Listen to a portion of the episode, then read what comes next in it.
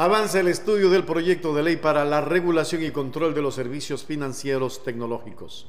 En el marco de la construcción del informe para segundo debate, proyecto de ley reformatoria y varias leyes para el desarrollo, regulación y control de los servicios financieros tecnológicos, ley FinTech. La Comisión de Desarrollo Económico llevó a cabo un taller de trabajo con varios especialistas en la materia y los representantes de las distintas bancadas de la Asamblea Nacional para aclarar el beneficio y alcance de la iniciativa legal.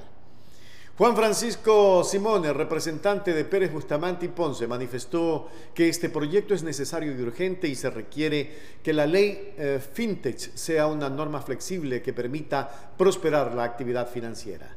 Tenemos que eh, romper las flexibilidades e inflexibilidades eh, de la ley para que estas entidades puedan funcionar se puedan construir y puedan operar de forma regulada, que de ninguna forma los derechos de los usuarios se vean menoscabados y que compitan en igualdad de condiciones con el resto de actores del sistema financiero, aseguró.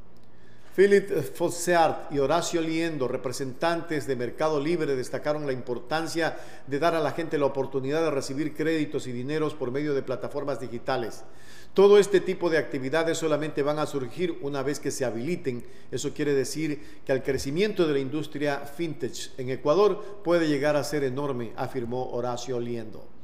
Gisela Montalvo de la Cámara de Innovación y Tecnología Ecuatoriana enfatizó que FinTech es una industria que brinda servicios financieros de manera eficiente, ágil, cómoda y confiable.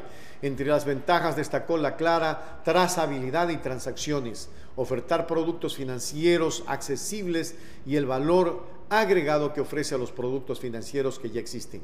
Además, que otorgará a los negocios legalidad, seguridad jurídica y un ambiente más flexible para nuevos modelos de negocio.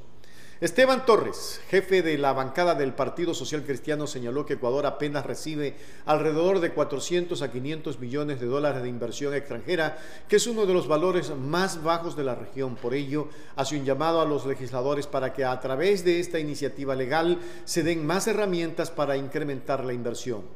De su lado, Daniel Domínguez, delegado de la bancada de Izquierda Democrática, manifestó que es una normativa viable, mientras que Francisco Mendoza, delegado de la bancada del Acuerdo Nacional, solicitó priorizar la flexibilización de la norma, de modo que sea amigable con las personas y empresas que traerán inversión al Ecuador.